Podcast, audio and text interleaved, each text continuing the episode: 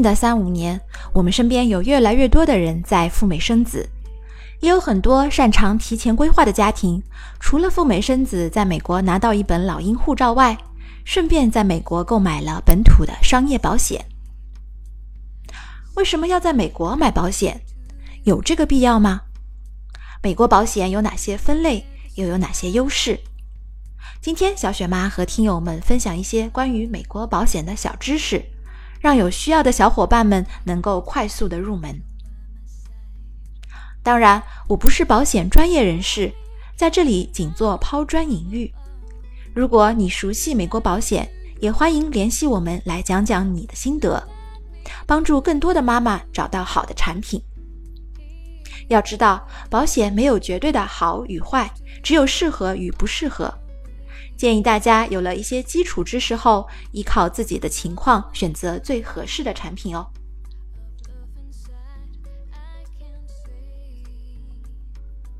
Hello，大家好，这里是小雪妈教赴美生子，每周学一点实用干货，听完立即行动，改变下一代的人生路就从你这里开始。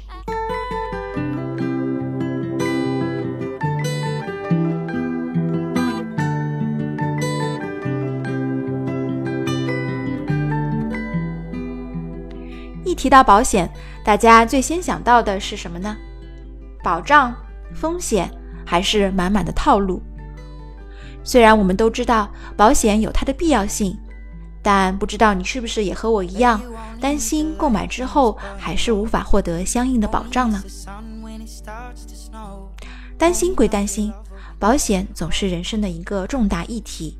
好的保险产品能在我们的人生遭受意外和疾病的侵袭时雪中送炭，在理想情况下还可以优化我们的资产配置，为人生锦上添花。我有一位会员曾经开玩笑的对我说：“买保险，特别是买境外的保险，真的会上瘾，一旦开始研究了，入坑之后就完全停不下来的节奏。”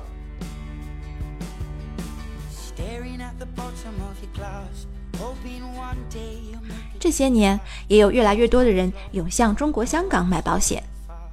你也许听过这么一种说法：香港的保险比中国大陆的要好，而美国保险又要比香港好。可是具体好在哪里，评判标准是什么，也没有一个固定的参照系。小雪妈觉得，衡量一款保险产品在同等保障额度的前提下。是否能够以最低的价格获取最大程度的保障和服务，这才是衡量好和坏的金标准。以人寿保险为例，获得同等的保障额度，据说在香港买保险的保费是中国大陆的三分之一，而美国呢只需要六分之一的费用，在这方面差距真的很不小。所以说，我们可以粗略的估计。美国保险的第一大优势是同等保障的额度下保费最低。其次，和香港以及中国大陆相比，美国的保险市场更加的稳定和成熟。从1760年代第一张保单发出，美国的保险至今已经有了将近两百多年的历史，许多保险公司都是百年老店了。而香港保险市场大概只有一百年的历史，中国呢则仅仅发展了三十年不到。所以，美国保险的第二大优势是市场比较成熟，对于消费者来说，监管也相对完善，不容易掉到坑里。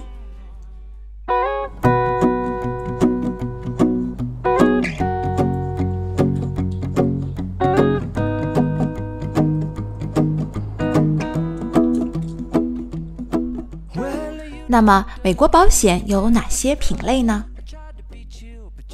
在美国，除了医疗保险，还有人寿保险、房屋和汽车保险等等。我们外国人来到美国生小孩，最先考虑的一定是医疗保险。美国的医疗保险体系被称为 Obamacare，也就是奥巴马健保，是上任美国总统的主要政绩之一。虽然 Obamacare 被很多美国人吐槽贵，而且强迫全体民众强制参保，不买呢甚至会被罚款。不过，目前的川普政府并没有一个行之有效的替代方案，并且获得通过。美国的医疗保险有点类似于中国的医保，不同的是，它全部都是商业保险，由不同的商业保险公司承保和运营。而低收入的贫困家庭呢，还可以申请医疗方面的补助，也就是我们赴美生子经常听到的所谓白卡 （Medicaid）。在加州，白卡又被大家称为了 Medi-Cal，取自了 Medicaid 和 California 的合音。但是可惜的是，美国的医疗保险，我们没有身份的外国人是没有办法购买的。我们外国人也无权向他申请白卡。这也就是我们在申请签证时一再向签证官承诺的：自费生子，不会占用美国的福利。而所谓福利，主要是只有美国人才能申请的医疗补助白卡。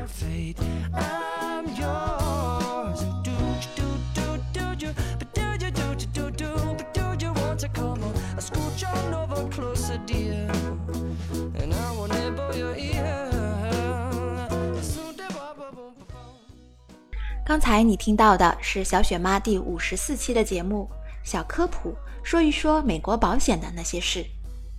小雪妈在喜马拉雅和其他平台播出赴美生子音频教程，苹果用户可以直接在 Podcast 订阅。阅读本节目的文字稿，欢迎订阅公众号“小雪妈教你生美宝”。了解签证和入境的真人实例，来看一看小雪妈的微博“赴美生子陈时谦”。我提供个性化的付费服务。第一，赴美生子诚实签证的代办，全权代理申请你的美国签证，确保一个月内一次通过。第二，签证的辅导，你可以 DIY 自己申请，有疑惑问题获得我的专业建议。第三，入境海关的咨询辅导，选择哪个城市，带多少现金，能够让你又快又好的入境美国。第四，为你开具美国医生的预约单。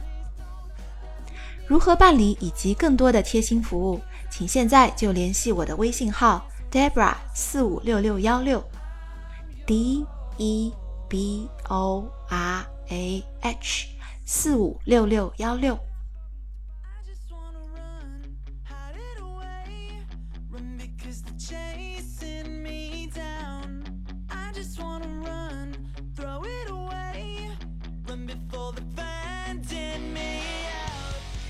既然美国的医疗保险我们是没法买了，作为外国人，我们被允许买哪些保险呢？除了医疗这一大领域外，剩下的一大保险分类就是美国的人寿保险了。好消息是，和医疗保险不同，人寿保险并不限制我们购买人的身份，外国人同样也有资格。但在美国的东西两大海岸，人寿险对于外国人的开放程度不太一样。有些险种你可以在加州购买，而到了纽约就不卖给外国人。总的来说，美国西海岸在人寿方面的限制比东海岸要少。我们去美生小孩，大多数人都是要回国的，这意味着赴美生子只是我们人生中的一段小小的插曲。为什么生完美宝回来，我们要开始关注和考虑人寿险的问题呢？俗话说：“月有阴晴圆缺，人有旦夕祸福。”人寿险的第一大功能是风险和麻烦来临之时，我们可以活得更加体面一些。比如突然失业没有工作了，或者突然丧失了劳动能力，我们希望生活质量不要下降的太厉害，能够支付日常的生活开销，并且能够 cover 房贷、车贷等人生的负债。除此之外，还有生前大病的医疗。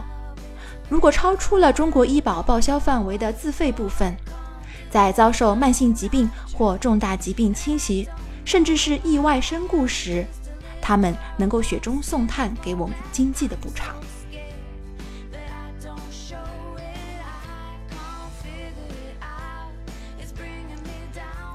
人寿保险的第二大功能是投资理财。让将来的我们可以活得更好，更加的舒适。人寿保险可以叠加投资功能，通过获得投资收益，为未来做储备，打下更扎实的基础。比如，我们作为年轻的父母，肯定也会考虑孩子将来的教育经费从哪里来，需要多少，该如何支付，以及退休以后是否可以用保险的红利和收益来弥补退休之后的收入。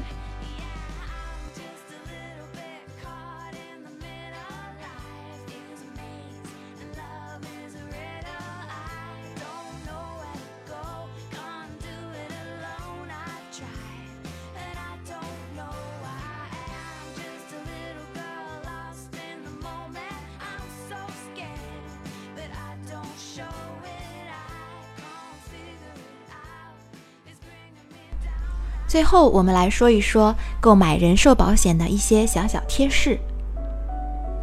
赴美生子期间，如果我们在购美国购买人寿保险，好是挺好的，我们也充分信任美国的保险行业和市场。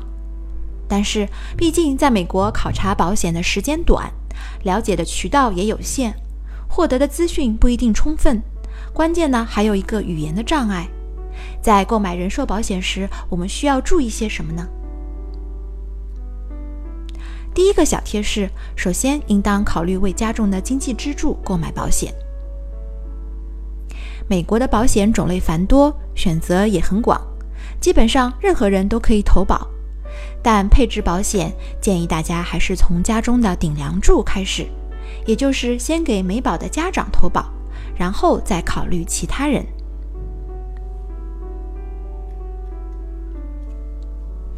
第二个小贴士。美国的法律规定，民众不可以直接从保险公司购买保险，必须经由保险经纪或中介代理人。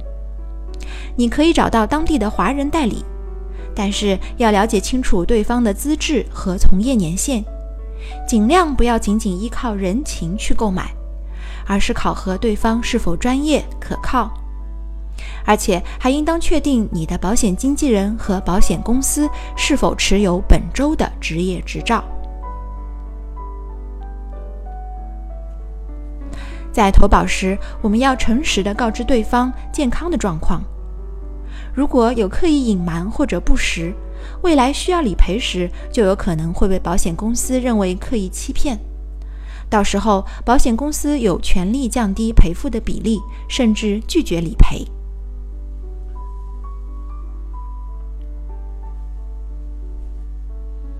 第三个小贴士，我们应当首先考虑人寿保险的保障功能，再去考虑它的投资功能，依照自己的能力和需求去选择保单，而不是越贵越好。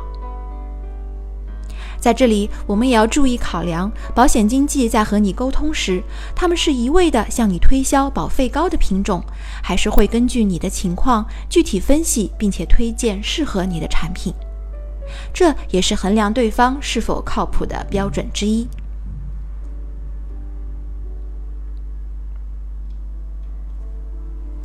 第四个小贴士：提前了解一些人寿保险相关的专有名词，这也有助于我们迅速判断一款产品的好坏。比如，什么是生前利益？慢性病和长期陪护的不同概念？什么是理赔锁定期？保单有哪些收费结构？是否含有隐藏的费用等等？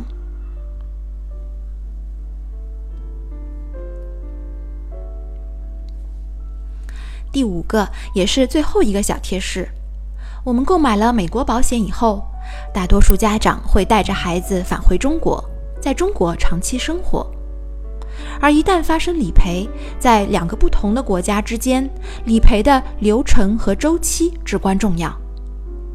在极端情况下，万一夫妻两人同时发生了意外，家中只留有年幼的孩子和不懂英文的老人，那该如何向保险公司申诉和理赔呢？又该如何在美国委托律师设置孩子的生前信托等等的问题？这些我们都应当提前留个心眼，多做一些功课。